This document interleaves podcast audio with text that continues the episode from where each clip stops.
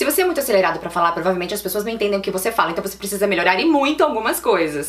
Isso acontece com você? No vídeo de hoje, eu vou te contar de que forma você pode falar mais devagar, quais são as técnicas que você pode utilizar para melhorar a clareza da sua comunicação. Esses exercícios são para você que é acelerado na hora de falar, ou que não tem uma boa dicção, ou que é de fora do Brasil e não pronuncia tão bem os sons do português, ou para você que fala bem e quer melhorar ainda mais.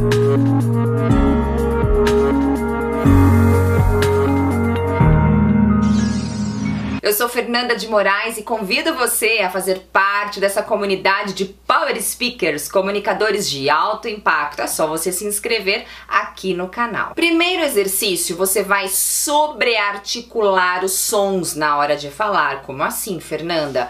Quando a gente fala rápido desse jeito, a gente não abre muita boca para falar. Dificilmente você vai ver uma pessoa abrindo muito a boca. Então, você vai prestar mais atenção. Você vai escolher uma conversa do seu dia e vai falar articulando mais as palavras palavras. Quando você faz isso, você ganha tempo e ganha também a atenção das pessoas, porque você não vai disparar. Você também pode começar com um texto. Pegue um texto que você gosta de um livro, da internet, de uma revista e leia um parágrafo sobre articulando, mas tem que pronunciar bem cada um dos sons.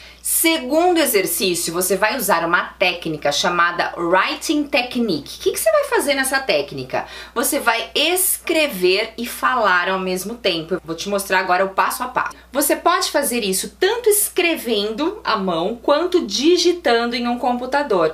Quando você for escrever uma frase, você vai falar junto, porque a sua velocidade vai ser mais lenta, não tem como você falar desse jeito. Então, por exemplo, vamos supor que eu quero escrever a frase O dia está lindo Eu vou começar desse jeito. O dia está lindo. E a mesma coisa digitando. O dia está lindo. Ou mandando uma mensagem. O dia está lindo.